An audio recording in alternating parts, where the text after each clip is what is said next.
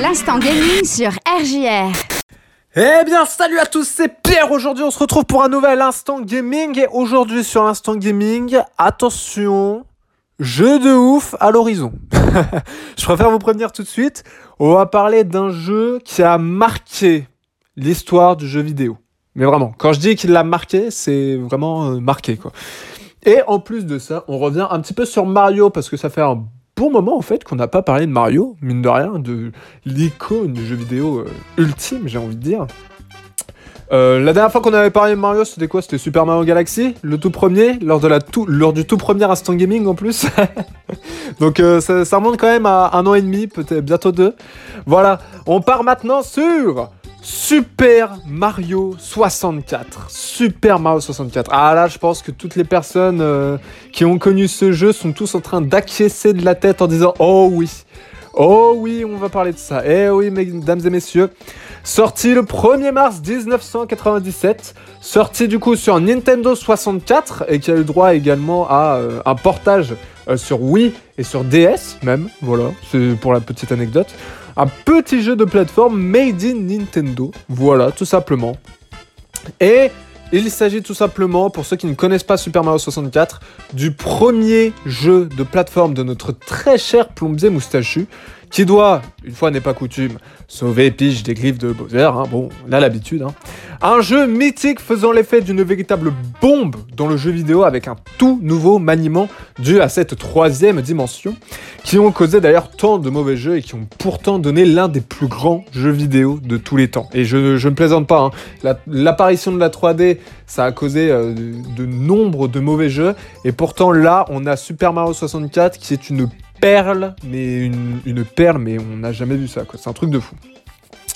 On commence tout de suite avec le gameplay. Et eh bah ben, écoutez, un véritable changement total de gameplay pour le premier jeu Mario en 3D, avec une panoplie entière de coups euh, disponibles et une maniabilité différente cette fois. C'est fini les scrollings des jeux 2D comme Super Mario World juste avant avec une libre de Super Mario World. Non, non, non, ça c'est fini, ça n'existe plus. Maintenant, on a le droit à une liberté de mouvement que l'on remarque, et ce, euh, dès le premier niveau, hein, j'ai envie de dire, euh, qui se déroule d'ailleurs dans la cour du château de la princesse.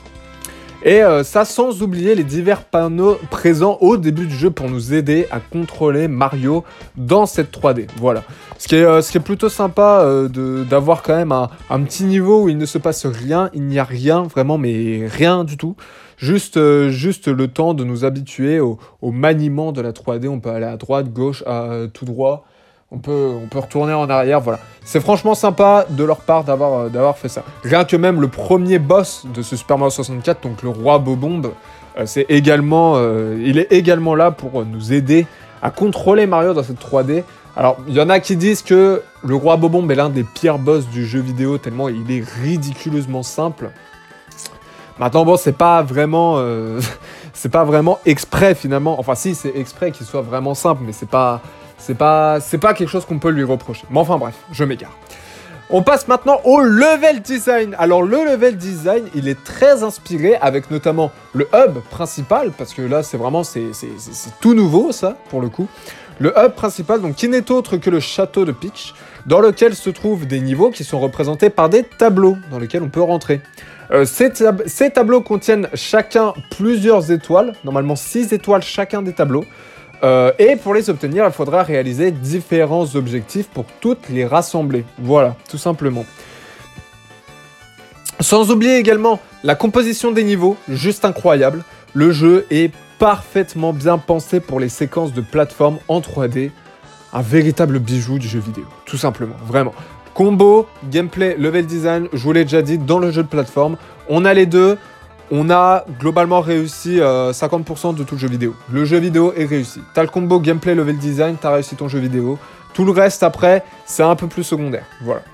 Bon, enfin bref, justement, on va d'ailleurs parler euh, du secondaire, notamment avec les graphismes. Les graphismes sont très réussis pour l'époque. Hein. Évidemment, pour l'époque, je rappelle, hein, c'était en 97, hein, jugez pas. Euh, que ça soit pour l'animation des personnages qui se remarque encore avec Mario, euh, car dès le lancement du jeu, il y a une immense tête euh, du plombier en 3D euh, qui nous accueille pour nous souhaiter une bonne partie, ce qui est très agréable hein, de sa part. hein. Merci Mario.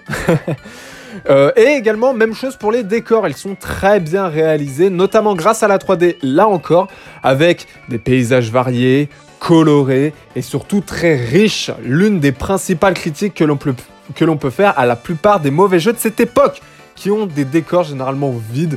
C'est d'ailleurs ce que euh, le, joueur du grenier a pu critiquer, notamment sur les, euh, les anciens jeux PlayStation en 3D euh, qui étaient très mauvais. Notamment sur le jeu Les Visiteurs, pour ceux qui se souviennent, pour ceux qui connaissent. Les décors sont complètement vides, il n'y a rien, tout est moche, tout est laid.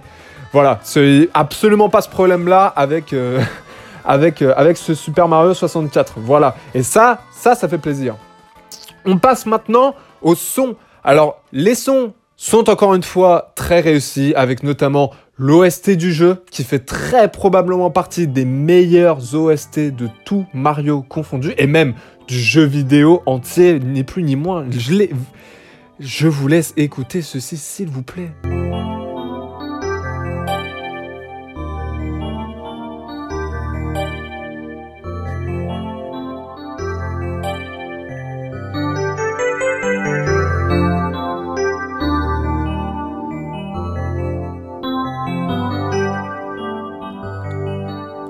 Incroyable, hein.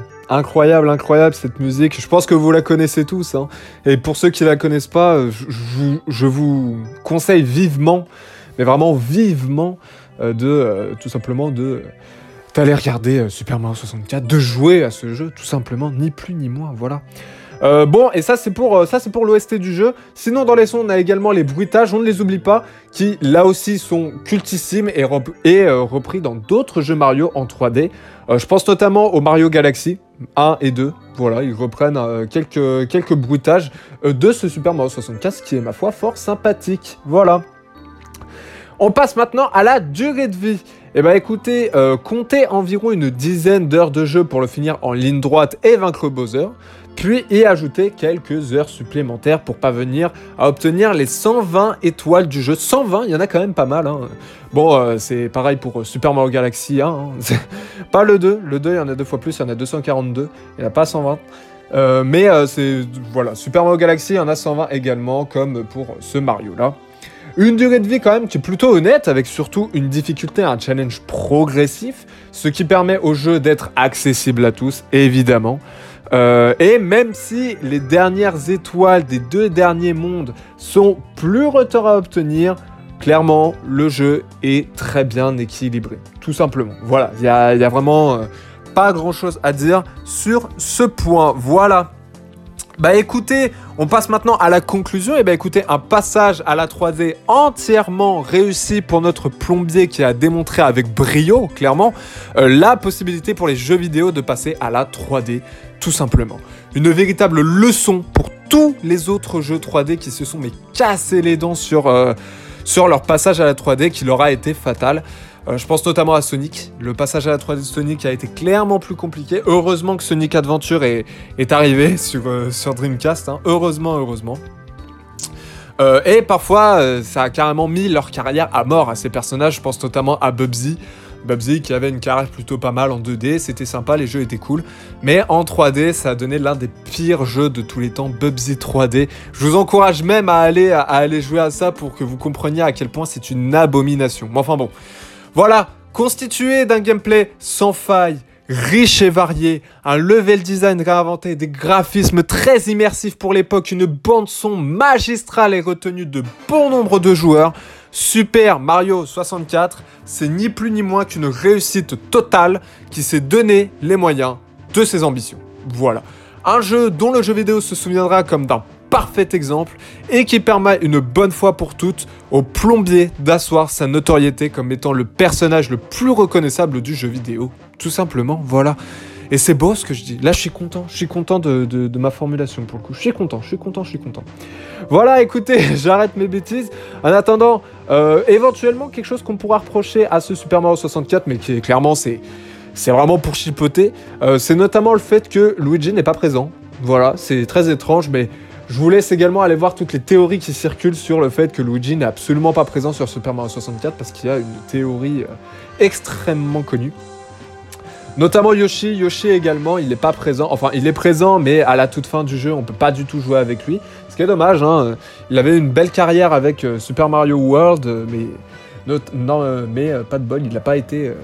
il n'a pas été repris dans Super Mario 64. Il a été repris du coup dans Super Mario Galaxy 2 pour c'était un autre jeu Mario 3D, mais il n'est pas présent. En attendant, écoutez, voilà, ça c'est vraiment juste pour chipoter. En attendant, moi je vous laisse avec la suite. Je vous remercie de ces quelques minutes d'attention. Euh, en attendant, écoutez, si vous voulez réécouter euh, des euh, chroniques que j'ai pu faire sur The Last of Us, sur Castlevania, sur Kirby, sur Sonic, le plus grand ennemi de Mario, écoutez, c'est sur rjrradio.fr. En attendant, je vous laisse avec la suite. Je pense que la prochaine fois, vu qu'on a fait Mario, eh ben, on retournera sur l'ennemi principal de Mario. Hein. On reviendra sur le hérisson bleu. Gotta go fast, vous le connaissez. Et en attendant, bah écoutez, je vous laisse avec la suite. Et comme d'habitude, eh ben, pour ma part, c'est un game over. Allez, ciao tout le monde